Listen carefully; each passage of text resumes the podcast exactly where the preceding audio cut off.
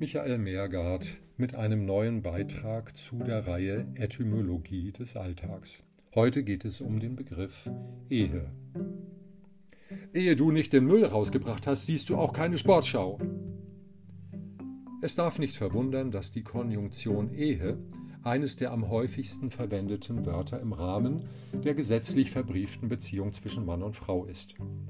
Die Wörter Frau und Mann bezeichnen in diesem Zusammenhang eher den Herrschaftsstatus als das biologische Geschlecht.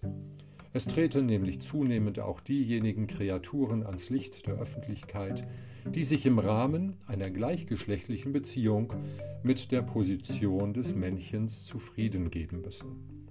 Sicherlich muss ich nicht extra darauf verweisen, dass die immanente Rollenverteilung zwischen Herrin und Knecht Eherrn und unumstößlich festliegt. Obwohl auch die Wörter Sitz und Bier zahlenmäßig ebenso häufig vorkommen, hat sich das kleine Wörtchen Ehe letztlich durchgesetzt, um symbolhaft in substantivierter Form die Gattung eben dieser Art des Zusammenlebens zu benennen.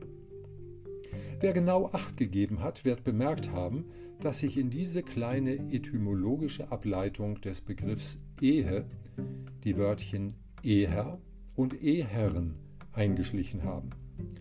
Dass das Regiment Eherrn, das heißt eisern und ewig während, geführt wird, bestätigt die Erfahrung.